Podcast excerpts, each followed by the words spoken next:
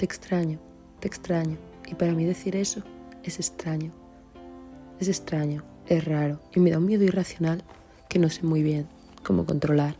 Yo, no nunca, he pronunciado esas palabras refiriéndose a alguien tan real y cercano, tan con los sentimientos en la mano, tan de verdad y tan intenso que pienso en perderle y mis ojos rompen en un llanto imposible de consolar.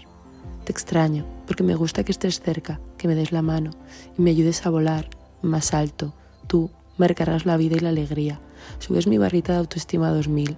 Me siento invencible si tú estés ahí, siempre ahí, a lo lejos. La cercanía a esta historia le queda grande.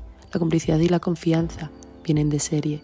Complicidad, confianza, seguridad, autoestima, que explota. Cuatro palabras inéditas en mi vida, que desde que tú estás conviven conmigo a diario. Me pueden pasar dos mil cosas al día, que las dos mil te las quiero contar, en caóticos audios de WhatsApp, desordenados y chalados. Te estarían tan fuerte que mi vida se nubla de irracionalidad y se pierde en un laberinto temporal que la salida aparece cuando tú me vuelves a hablar. Te extraño y el silencio me desordena. Me pierdo en un laberinto de sentimientos mentirosos y silenciosos. Sentimientos imposibles de digerir, de asimilar, de sobrevivir ante esta espontaneidad que un día apareció y me dejó indefensa ante tu mirada de niña buena.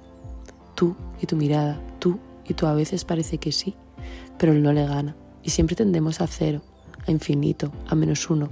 Alcanzar el uno y avanzar es una utopía, un puto milagro que se ve un poco a lo lejos y si fuéramos de carne y hueso y no de viento y cielo, sería real. Pronunciar las palabras te extraño saliendo de mis labios me asusta, me gusta y en el fondo me da miedo porque no me había pasado nunca.